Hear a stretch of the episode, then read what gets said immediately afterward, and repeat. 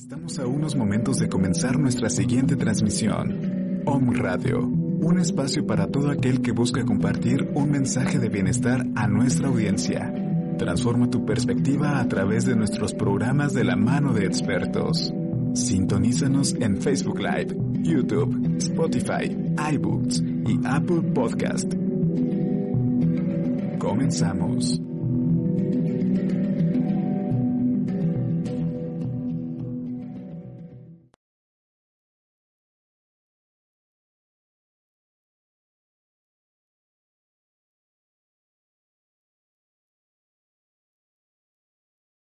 Hola, mi nombre es Raquel Pasán en el programa Síndrome, Sin Drogas Mejor, donde hablaremos acerca del tratamiento y la prevención en adicciones. Comenzamos.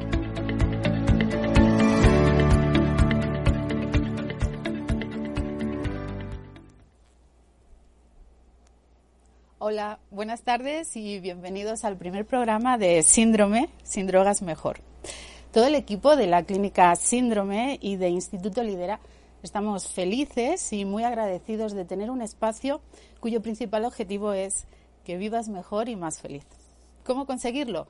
Pues dándote respuestas a preguntas como qué hacer ante una crisis de ansiedad o cómo salir del dolor y del sufrimiento o como el tema que nos lleva hoy que es cuándo pedir ayuda profesional para salir de las drogas. Pero antes de nada, quería presentaros a la persona que va a compartir conmigo todos estos programas. Eh, Javier, te siento muy cerca a pesar de que estás al otro lado del mundo. Buenas tardes, noche en España. ¿Cómo estás? Buenas tardes desde España. Un saludo a todo México, a todas las personas que nos estáis escuchando y es un placer y me siento muy agradecido de que me hayáis invitado de participar en el programa. Nada, el placer es para nosotros, Javier. Antes de nada, quería que también conocierais o tuvierais un pequeño resumen de nuestra trayectoria profesional.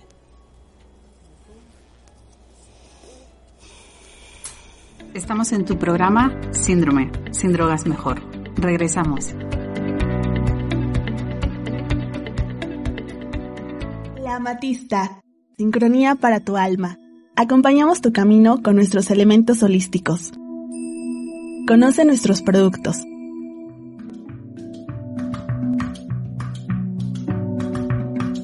Contamos con sistema de apartado. Aceptamos todas las tarjetas de crédito y débito además de servicio a domicilio y sistema de envíos nacionales.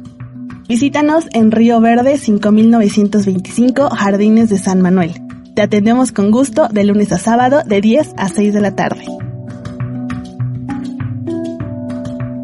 Que los ángeles de la prosperidad acompañen tu camino.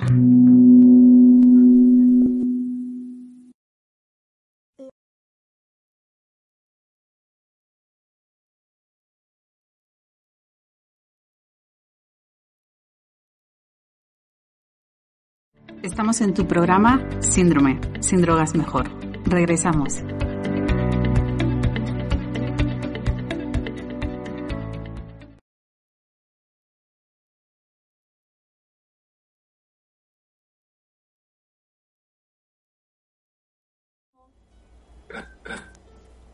Vale, pues ahora sí que vamos a eh, empezar con el tema que nos ocupa. ¿Cuándo pedir ayuda profesional para salir de las drogas? Cuando tenemos algún amigo o familiar con un problema de adicción, eh, sabemos que bueno, no es fácil, no sabemos en qué momento, cuándo o qué es lo que hay que hacer para, que, para poder ayudarle. De hecho, la negación eh, en los adictos es algo habitual y realmente, eh, bueno, es muy complicado, a no ser que la enfermedad ya esté en un grado bastante importante y no puedan, eh, bueno, pues negar realmente que tienen un problema. La negación se, bueno, es para las personas que viven al lado de un adicto, pues muy frustrante, ¿no? Porque no saben muy bien qué es lo que hacer y cómo. Javier, en tu caso, ¿cómo crees eh, o cuándo crees que es el mejor momento para eh, ponerse en manos de un profesional? Bueno, pues el mejor momento para ponerse en manos de un profesional es cuando llega una situación de crisis. Siempre hay un momento en el cual hablamos de manera coloquial, decimos que se ha tocado fondo. Ese tocar fondo puede ser, pues, bueno, llegar un día o desaparecer y llegar muy tarde a casa, puede ser perder el trabajo, puede ser perder el dinero, puede ser haber tenido un accidente o puede ser cualquier otra cosa peor. Entonces, ese tocar fondo para cada uno tiene una connotación diferente, pero es el comienzo de una situación que ya viene arrastrada de hace tiempo, porque nadie lo quiere aceptar, la familia lo va negando, va encubriéndolo, va un poco como tapándolo, ¿no? Hasta que un momento que se hace insoportable. Y en ese momento en que la situación, digamos, se manifiesta, pues es cuando hay que tomar alguna acción de alguna medida. Eh, realmente pedir ayuda para un adicto es complicado porque realmente en el cerebro del, adicto pedir ayuda significa dejar de consumir. Y dejar de consumir de alguna manera es hacer cambios. Y esos cambios a lo mejor, bueno, para un adicto significa dejar de, eh, de sufrir, dejar de tener dolor, dejar de, de, tener ansiedad, es decir, todo lo que ha estado acostumbrado durante muchísimo tiempo es decirle, ahora es el momento, tienes que cambiar y tienes que aprender a vivir, ¿no? Efectivamente. La, cuestión es que en un momento determinado el adicto no va a tomar la, decisión por sí mismo. Es muy poco habitual, muy poco frecuente que un adicto pida ayuda directamente cuando se ve un poco agobiado. ¿Quién es quien pide ayuda? La familia, la pareja, los padres, el hermano, la hermana, los hijos, dependiendo del grado de parentesco. Es cuando ese adicto está derrumbado y pide ayuda a la familia, es la familia la que viene nuevamente a pedir ayuda al centro en concreto. Es decir, nuestra experiencia, que ya, como bien sabéis, es ya más de 20 años dedicados a esto, es que viene nuevamente el paciente con su mujer, sus padres o, cualquier otro familiar a pedir ayuda, a informarse, a ver cómo se puede ayudar a salir de esta situación. Y ese es el momento crítico que tiene que haber un antes y un después. En ese momento el paciente no tiene conciencia realmente de enfermedad, ni tiene conciencia de, lo que hay. Sabe que se ha complicado, sabe que la cosa, bueno, eh, está en una situación tensa y compleja, pero todavía no es consciente de su situación. Es cuando ya lleva un tiempo, cuando empieza a descubrir que realmente hay un mundo detrás de la recuperación. ¿Y por qué crees tú que es tan difícil la intervención eh, para, para salir de las drogas, no? Sí, pues muy fácil, porque eh, las drogas es un mecanismo de evasión. Entonces, digamos que existen para todas las personas, adictos o no adictos, tres mecanismos fundamentalmente, ¿no? La racionalización o negación, la evasión y la proyección. Las adicciones es un comportamiento claramente evasivo. ¿Qué es lo que se busca? Eh, huir de tus problemas, no afrontar una situación, pues porque realmente te agobia. ¿Cómo se busca esa evasión? pues saliendo fines de semana, bebiendo, consumiendo sustancias, buscando comportamientos, digamos, de fiesta, de diversión, de, escapar. Claro, alguien que puede estar escuchando esto puede decir, bueno, pero es malo salir y divertirse en absoluto. Lo malo es cuando esto se convierte en un comportamiento compulsivo que genera al final una conducta adictiva. Y ahí es donde el adicto se encuentra sin salida. ¿Qué ocurre? Que nunca va a reconocer en un principio que tiene un problema puede reconocer con mucho que ha tenido ciertas circunstancias eh, que quizás se ha excedido temporalmente, pero nunca va a pensar que es un, un enfermo. Y en ese proceso de negación o de no reconocimiento o no aceptación de la enfermedad es la importancia de acudir a un profesional para mostrarle que sí que es una enfermedad que no es enfermo el que está viviendo todos los días. Hay muchos enfermos que yo tengo pacientes que solamente beben una vez a la semana o cada 15 días. Y la gente se sorprende. Eso, eso es un alcoholismo, por supuesto que es alcoholismo. Claro que es alcoholismo. No es solo la cantidad, es el comportamiento, la, relación con, el alcohol, con las sustancias, con la forma de entender, de vivir y de actuar. Sí, estoy completamente de acuerdo contigo. Es mucha gente no entiende, hablas mucho de enfermedad, mucha gente no entiende que eh, la adicción, cualquier tipo de adicción, tanto a sustancias como también adicciones comportamentales, son, es una enfermedad, pero no dicho porque nosotros queramos que lo sea, sino porque no el DMS4 así lo dice, ¿no es así? Bueno, eh, fíjate, hace muchos años cuando la gente hablaba de adicción, quizás por desconocimiento o por ignorancia, se decía que era un problema de fuerza de voluntad, que era adicto lo que es una persona débil. Bueno, gracias a Dios eso hace ya muchísimos años que se demostró científicamente que es una enfermedad. Y es una enfermedad porque está reconocida por la Organización Mundial de la Salud, como muy bien has citado, en el DSM-4 y también en el DSM-5 actual, que es el, Manual de Enfermedades Psiquiátricas. Y lógicamente, si alguien dice que no es una enfermedad, es una buena noticia, porque entonces las 350, 400 enfermedades eh, tipificadas tampoco existirían. Es decir, es una enfermedad y es una enfermedad biopsicosocial. ¿Qué significa esto? Que tiene un componente biológico, es decir, eh, están afectados los neurotransmisores de la dopamina y la serotonina. Eh, tiene un componente psicológico, hay una serie de creencias irracionales eh, adquiridas que afectan y, e influyen, impactan sin duda el comportamiento adictivo y tiene un aspecto claramente social porque la interacción con la, con la sociedad, con los amigos, con la familia o con el trabajo, afecta e influye de una manera significativa. Cuando te das cuenta de que es una enfermedad eh, biopsicosocial y que hay que abordarla de manera integral, es cuando adquiere importancia un enfoque profesional. Yo creo que realmente eh, el, adicto descubre la necesidad de, su tratamiento una vez entrado, una vez es plenamente consciente de dónde estaba y es cuando la gran mayoría, yo no, no tengo ningún paciente y creo que he tenido cientos de pacientes en años que no haya no, no la haya visto. Es como un, despertar, como un descubrir y decir qué barbaridad, en qué situación estaba, menos mal que me he puesto en tratamiento porque mi vida ha cambiado, gracias a Dios. Sí, sin duda alguna. Eh, evidentemente, como es una enfermedad, hay que buscar profesionales que realmente te ayuden ¿no? para salir de ella. ¿Y qué me dices de aquellas personas que eh, hablan de, de, la importancia de las emociones dentro también de la enfermedad? Porque entendemos que, o al menos hay muchísimas emociones que en un momento determinado no se saben resolver, que se quedan atrapadas y que bueno, pues eso puede ser también el detonante en un momento determinado de que tengas que o que te lleve al consumo, ¿no?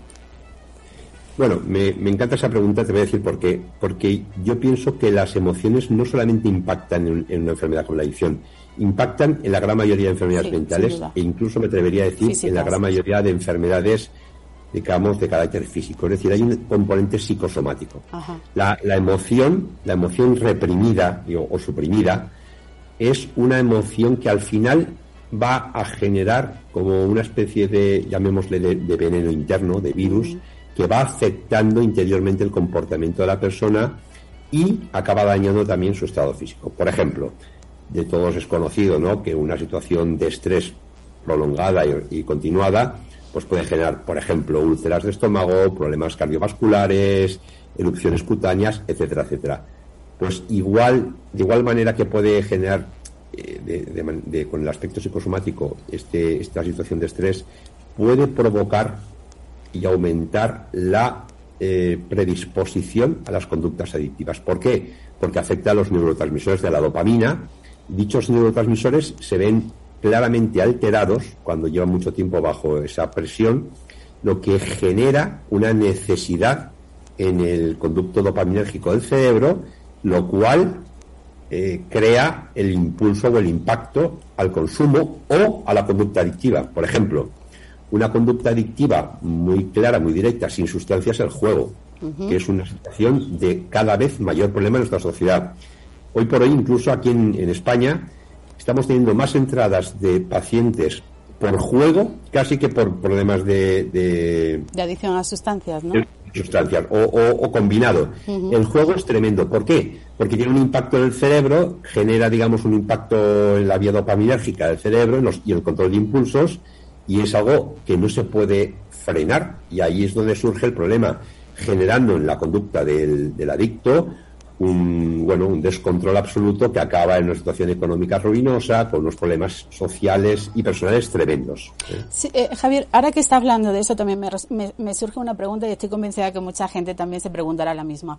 ¿Tú crees que hay adictos a una sustancia o a una adicción comportamental solamente o normalmente son politoxicómanos, eh, es decir, eh, alguien que, es adicto al juego puede ser realmente adicto al juego, pero detrás de eso siempre hay algún otro tipo de sustancia que de alguna manera es la puerta de entrada para su droga estrella. Yo creo que es muy difícil encontrar a un adicto puro en algo. Digamos que todos eh, los adictos son politoxicómanos y todos los adictos, digamos, son policomportamentales. ¿Qué quiero decir con esto? Que el adicto es eh, una personalidad en principio adictiva, tiene una predisposición en, en, su cerebro, los neurotransmisores así lo se demuestra científicamente, tanto de la dopamina como de la serotonina, y claro, eh, puede que solamente la haya desarrollado concretamente al alcohol o al cannabis o a la cocaína o al juego o, o, a una combinación. Pero si ese adicto que viene por un problema concreto desarrollara o probara otra sustancia u otro comportamiento adictivo, generaría sin duda una adicción. Por tanto, nosotros nunca tratamos solamente una adicción, tratamos la enfermedad en forma global, de forma integral. Es la única manera de conseguir el cambio del individuo. Por eso nosotros hablamos, y quizás suene un poco pretencioso, pero es necesario, de transformación personal. No sirve solamente dejar de, sino aprender a vivir sin. ¿De qué sirve dejar de beber alcohol o de dejar de fumar cannabis si al final vas a desarrollar una conducta adictiva al juego o vas a crear una conducta adictiva al trabajo que al final genera un estrés que al final devengará en otra sustancia? El, el problema es el cambio en, en cuanto a la personalidad. Si la personalidad consigue transformarse, lo cual lógicamente requiere tiempo, requiere terapia, requiere paciencia, el cambio es tan espectacular que ese adicto recuperado llega a transformar su vida y los de, las de, los de su alrededor se quedan realmente sorprendidos de, cómo habla, de cómo vive y de, del cambio que ha hecho personal. Sí, yo también siempre digo que pon un adicto en tu vida, ¿no? Porque realmente se convierten en personas con principios, personas honestas, dejan la mentira, un poco todo lo que tiene que ver con, ¿no? Eh, con la manipulación y se convierten en personas con principios. Yo también estoy de acuerdo en eso. Entonces, Javier, una pregunta que me suelen hacer muchísimo, eh, pero me gustaría que también tú la respondieras. ¿Realmente se sale de las drogas? ¿Se puede salir de las drogas?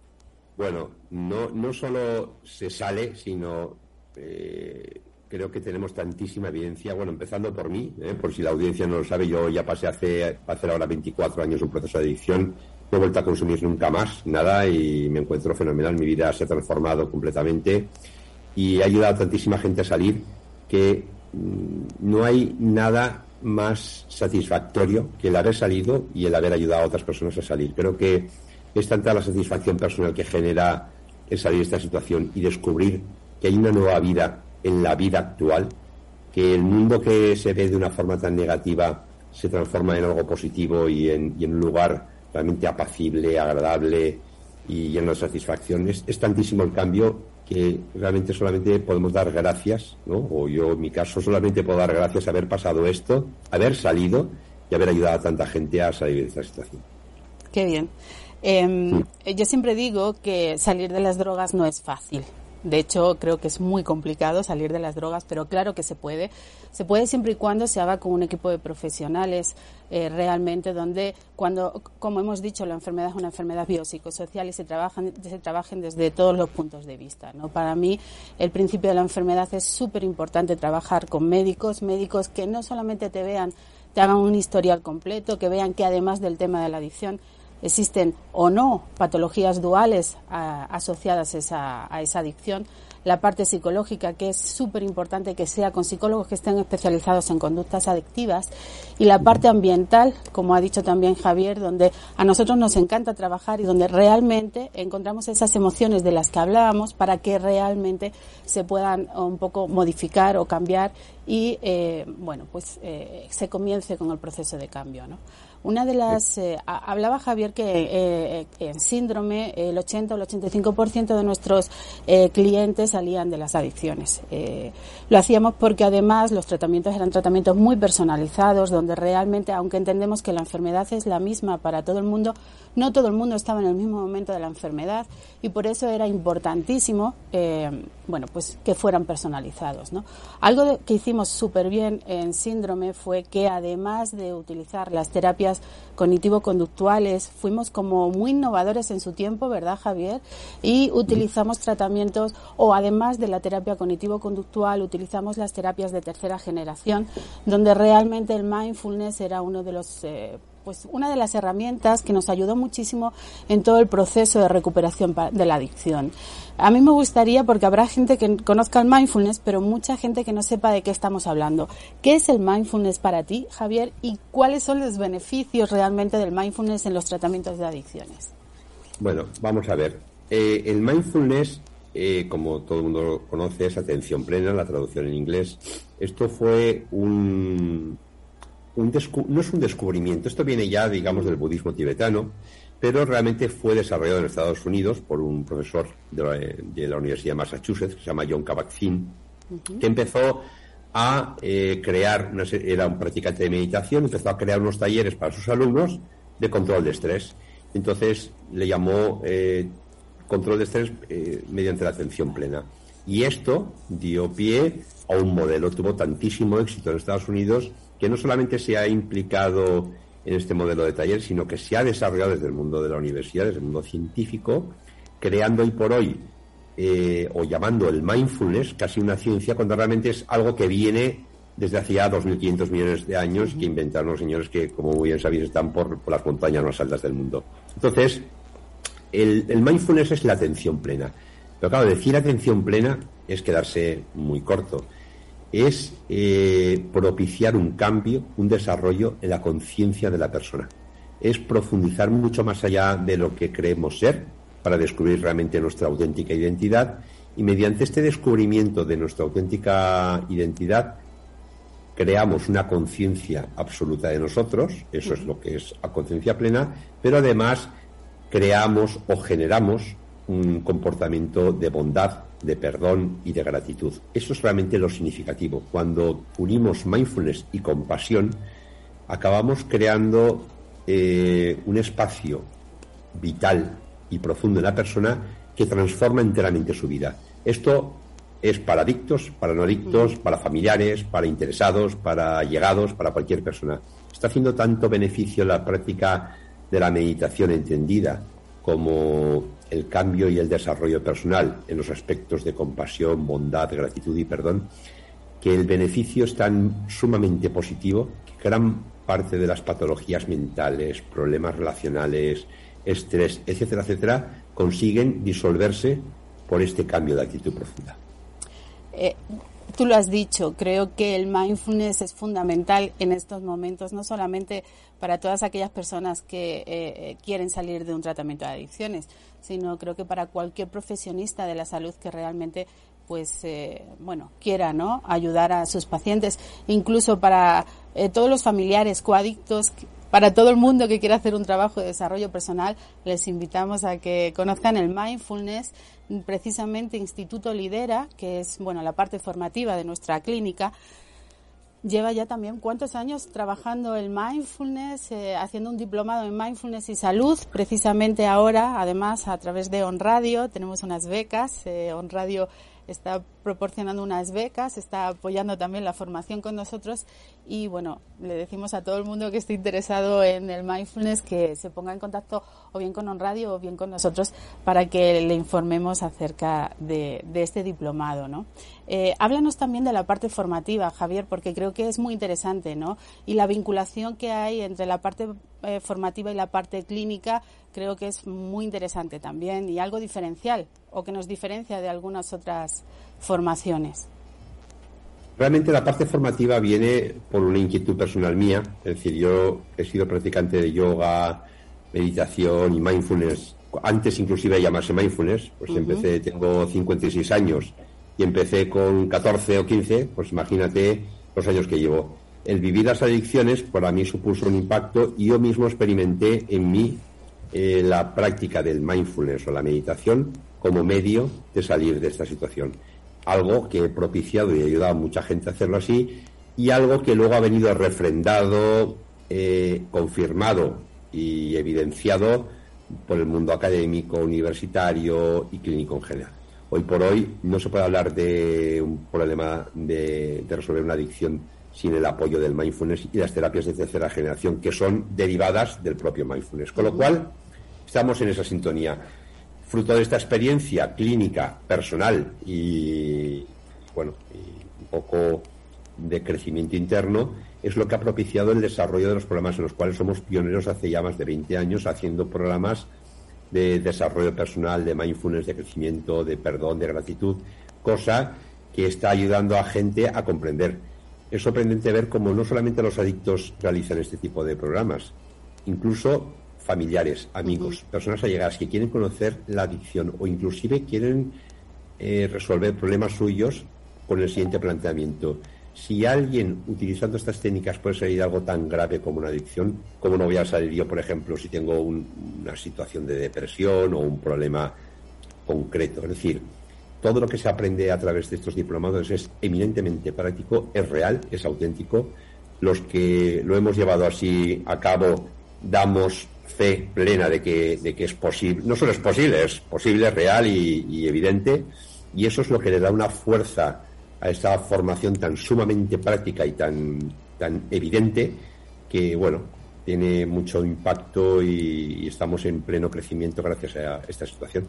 Sí, cada vez más son los alumnos que entran a formar parte del Instituto Lidera, a cualquiera de los diplomados, ¿no? Ahora estamos hablando un poco del diplomado en mindfulness porque, bueno, creemos que es una es una, una técnica fundamental para todo este tipo de, de bueno, como beneficio para salir de las drogas. Eh, creo que fíjate también lo novedoso, lo que hicimos muy bien en su día, eh, estamos hablando de mucho tiempo cuando se, se creó tanto síndrome como Instituto Lidera, fue precisamente que a la formación no solamente le dábamos formación de calidad, de que estamos además avalados por universidades que, bueno, que creen en el proyecto, sino eh, que uníamos esa parte formativa con todo lo que tiene que ver con la parte clínica. Entonces, los profesores no solo son profesores que saben muy bien y te cuentan y tienen muchos conocimientos, sino que además vienen de la parte clínica y, eh, bueno, pues utilizamos mucho esa parte práctica de la que hablabas, en la que se trabaja mucho con el tema de, los casos, ¿verdad?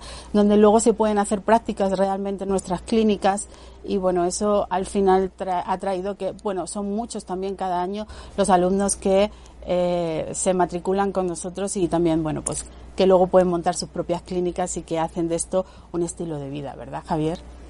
Efectivamente, eso es realmente lo, significativo de todo esto, porque si no, muchas ocasiones la formación se queda en simplemente un concepto teórico y yo creo que todos hemos experimentado, ¿no? En distintos tipos de formaciones que hayamos tenido a lo largo de la carrera o la vida profesional de cada uno, formaciones en las cuales nos han dejado un poco insatisfechos, incompletos o diciendo, bueno, está muy bien como teoría, pero es que esto luego no se puede poner en la práctica. Nosotros no, no solamente lo unimos, es que lo evidenciamos, lo, lo, lo propiciamos y además ponemos a nuestra disposición nuestras propias clínicas para la realización de prácticas, lo cual lo hace tan sumamente singular que la persona adquiere una experiencia completa, íntegra y sabe cómo manejar sus problemas y ayudar a manejar los problemas de los demás. Qué bien. No sé si tú creo que tienes por ahí eh, un teléfono donde puedes ver si hay gente que nos está haciendo algún tipo de preguntas, si tiene algún tipo de dudas y que puedas contestarle. Yo tengo aquí un teléfono, lo que no sé, no aparece directamente, si no sé si tiene que aparecer en, en pantalla. Puedo ver el programa por el móvil, sí. Ah, ¿Tiene que aparecer en pantalla o, se escuchará la pregunta? No, va, a aparecer en pantalla, o sea, la vas a, estar leyendo. Vale, pues vamos a ver, porque de momento no, no lo veo. A ver, estoy atento. Veo, te veo a ti, me veo a mí. No, nada, era por si había gente que tenía preguntas, que sepáis que, bueno, estamos abiertos a responder cualquier duda o cualquier consulta y bueno, pues será un placer. Sí.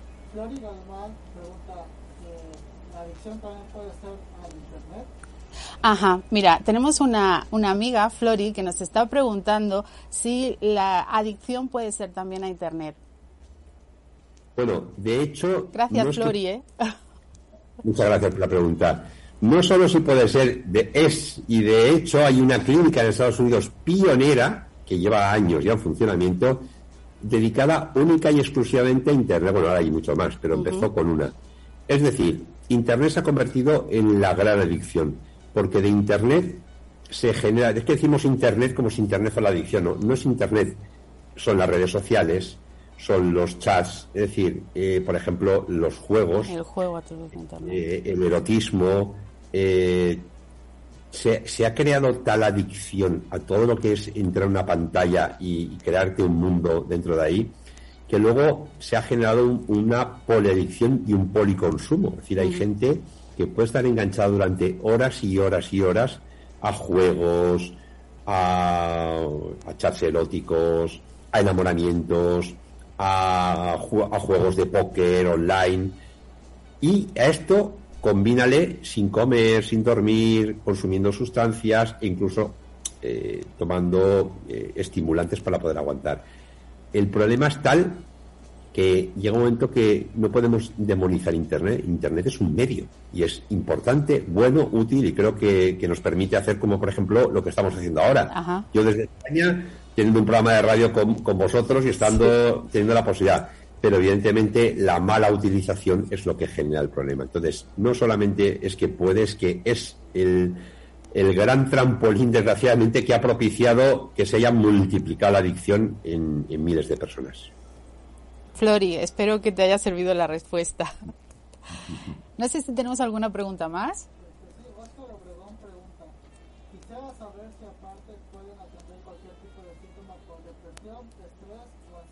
Ajá. Oscar nos pregunta si podemos tener además algún tipo de eh, tratamiento, no solamente para las adicciones, sino también para todo lo que tiene que ver con la ansiedad, la depresión, bueno, cualquier tipo de.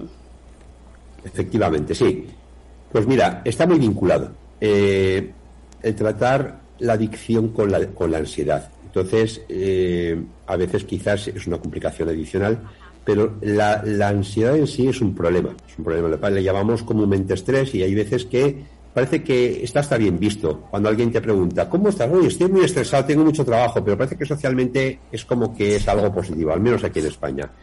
Nada más lejos de la realidad. el famoso estrés, que llamamos coloquialmente, es clínicamente la ansiedad y la ansiedad genera eh, trastornos físicos y psíquicos importantes.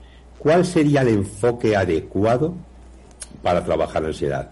El mindfulness, es decir, la práctica continua de la atención plena apoyado con un modelo cognitivo-conductual. Modelo cognitivo-conductual en el cual nos basamos en un principio de, de la, la famosa trilogía pensamiento, emoción y conducta. Es decir, un pensamiento, supongamos negativo, va a generar una emoción negativa y esta emoción negativa va a crear una conducta desadaptativa. Por ejemplo, Imaginemos que tengo un trabajo y eh, me despiden del trabajo, ¿no? Pues ese, esa situación puede provocar pues un enfado, pongamos por caso, o generaría esa emoción de rabia y generaría pues una respuesta quizás violenta o de huida o de escape, como un ejemplo. Y así puedo citar muchas más situaciones. Es decir, que el, el aspecto cognitivo-conductual hay que tratarlo a fondo, combinado con técnicas de mindfulness, pero al final se erradica la, ansiedad cuando la persona descubre que nunca, nunca, nunca el problema está fuera de nosotros, siempre está dentro.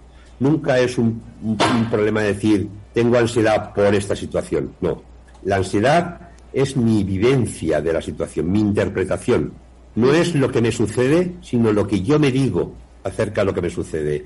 No es lo que me pasa, sino cómo reacciono, cómo manejo lo que me pasa. Si soy capaz de hacer cambios dentro de mí llegará un momento en que dichos cambios harán que yo me encuentre mejor, aunque la situación externamente siga manteniéndose en la misma situación. Creo que es importante poner de manifiesto esta visión de, cambio. Sí, es un poco el ABC de la terapia racional emotiva que tú trabajas también eh, porque bueno, estudiaste en el Albert Ellis Institute de Nueva York y bueno, eh, es eh, fantástico cómo la trabajas.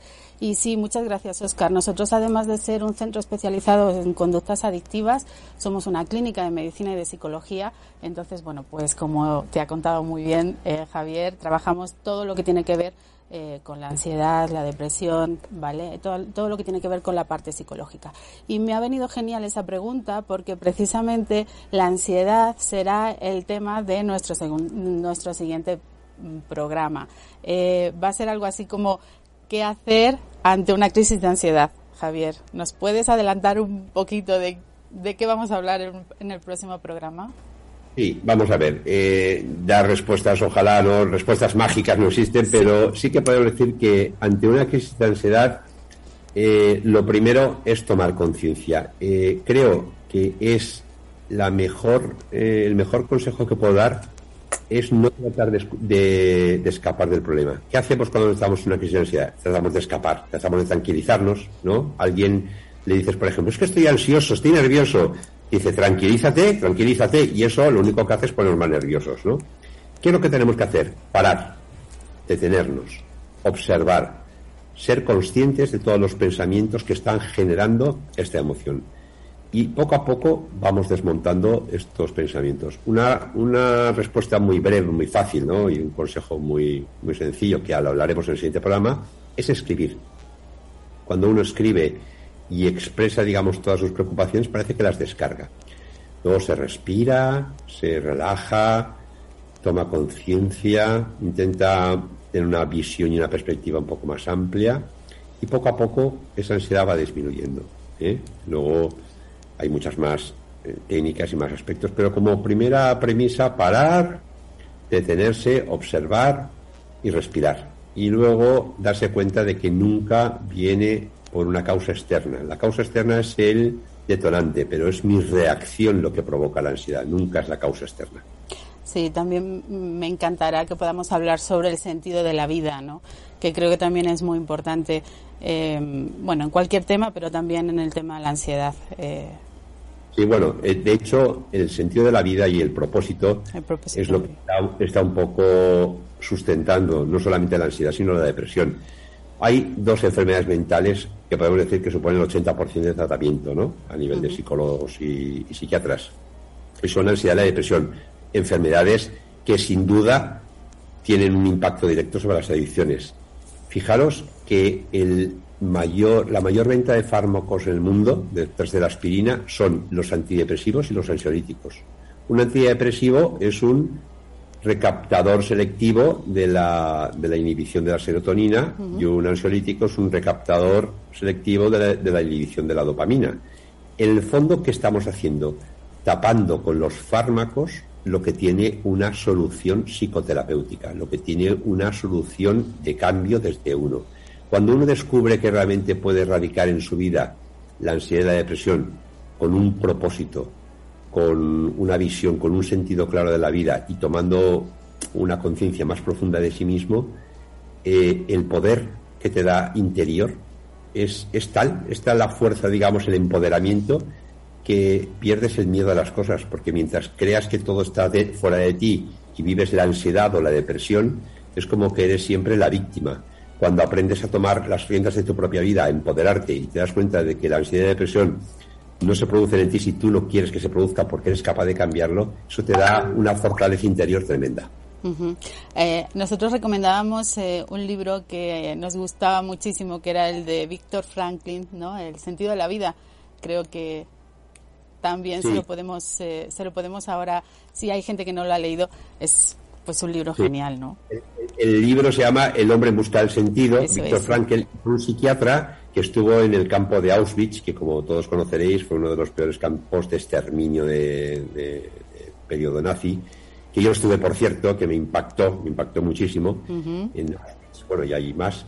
Y, este hombre, ¿qué descubrió? Que moría mucha gente en ese campo de concentración y él sobrevivió, pero no sobrevivió porque era más fuerte, porque este hombre era psiquiatra y no era físicamente fuerte, sino tenía un sentido profundo y comprendió que todo esto tenía una razón de ser, quizás un poco fuerte, quizás dura, pero eso es lo que le hizo sobrevivir. De hecho, cuando salió del campo de concentración, creó una escuela que se llama la logoterapia, que ha ayudado a miles y miles y miles de personas a superar traumas de guerra, eh, violaciones, desastres y catástrofes gracias a su, a su aportación.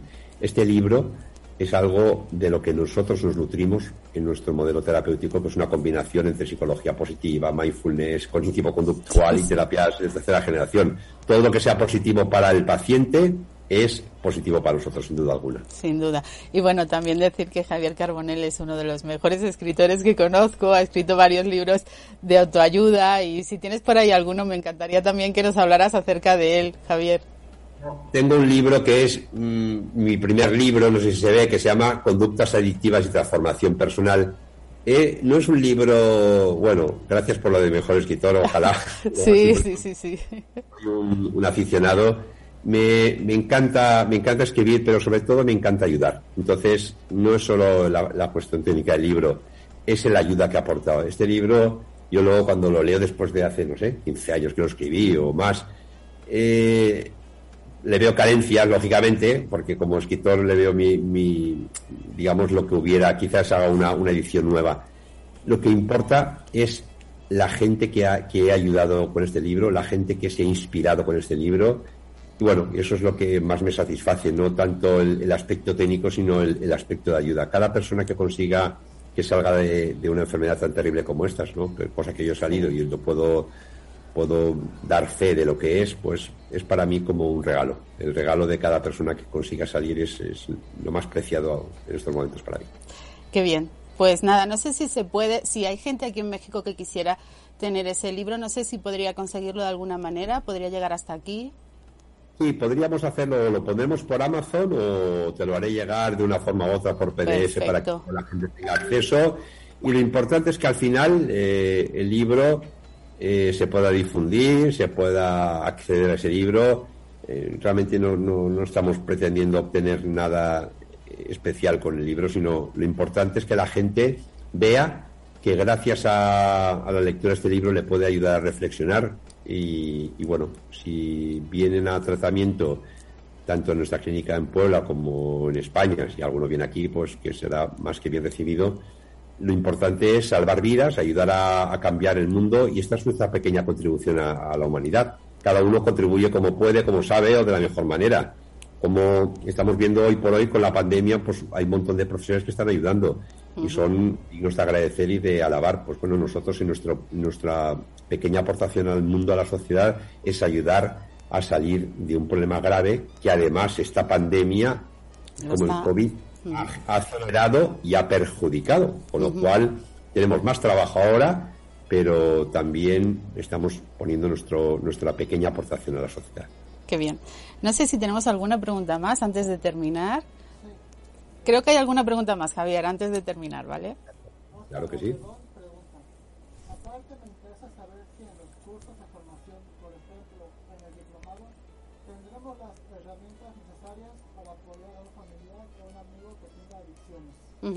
Sí, nos preguntan, eh, Javier, si en la parte del diplomado, en la parte eh, farma, eh, formativa, eh, realmente vamos a tener, vamos a dar herramientas para que los familiares incluso puedan realmente ayudar o servir como terapeutas a sus propios eh, familiares.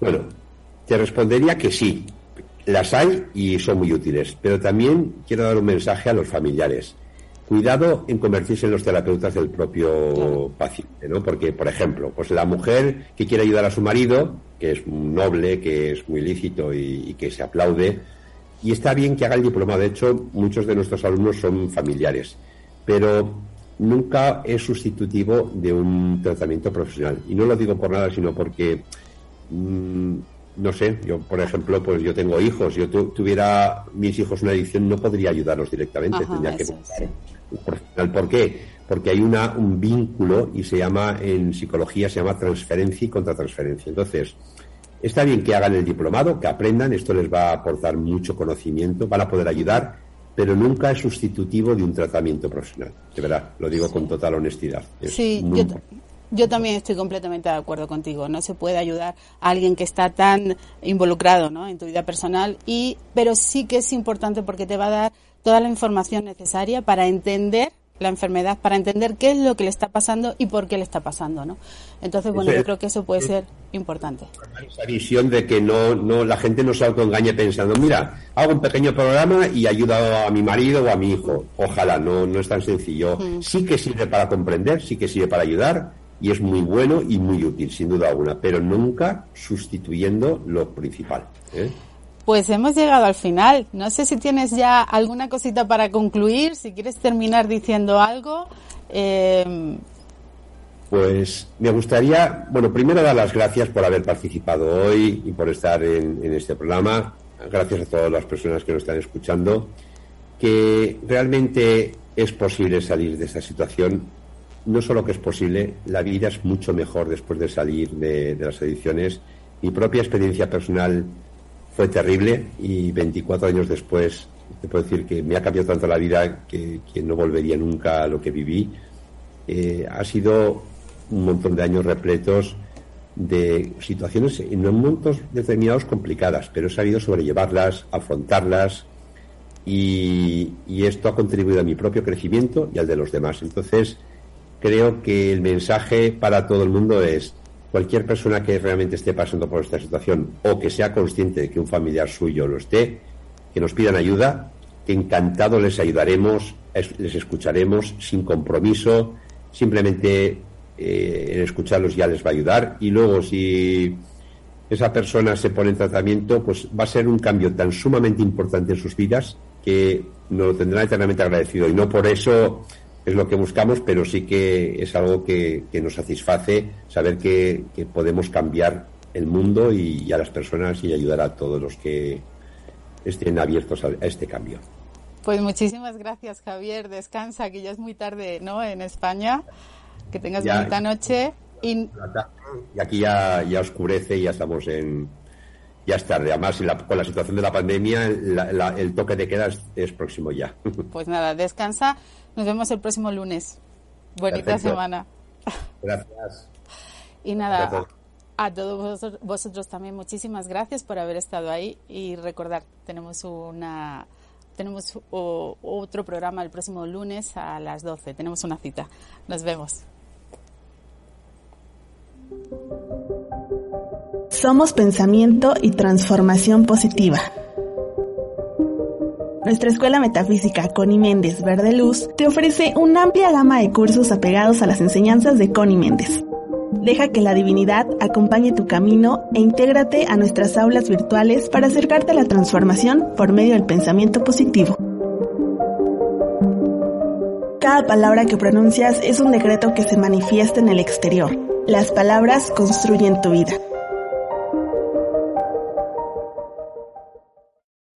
Sido una emisión de Síndrome, Sin Drogas Mejor. Te esperamos en nuestro siguiente programa para profundizar en temas de prevención y tratamiento de adicciones. Hasta la próxima.